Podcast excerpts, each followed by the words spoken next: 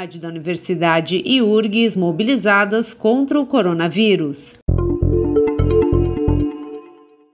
A universidade está colaborando no enfrentamento à pandemia do novo coronavírus, com o conhecimento científico nas mais diferentes áreas, com ações administrativas e de comunicação, entre outras.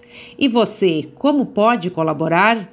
Confira a mensagem do professor de infectologia da Faculdade de Medicina da URGS, Alexandre Zavascki. Quem pode, fica em casa.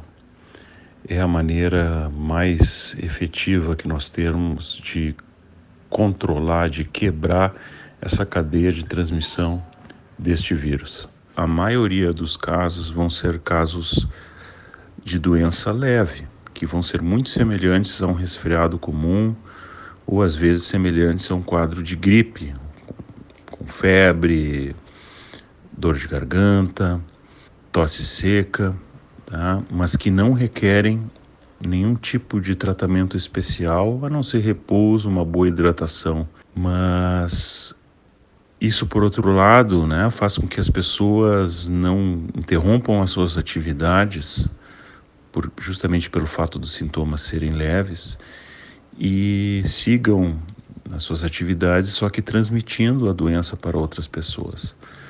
Né? E em algum momento, grupos de maior risco, como pacientes mais idosos, pacientes que, pessoas que possuem outras doenças, acabam sendo então infectados e esses sim vão ser uh, acometidos por quadros mais graves.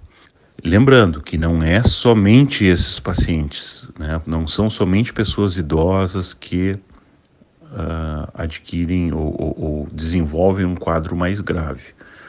Tá? Pessoas jovens também podem desenvolver quadros mais graves, mas a frequência é menor nesses pacientes. Só que o que precisa ser feito é uma interrupção na cadeia de transmissão, e isso só acontece com a colaboração de todos. O infectologista da URGS também explica por que o isolamento social e o autoconfinamento são tão importantes neste momento. O grande objetivo dessas medidas e tomadas antecipadamente tem mais eficácia.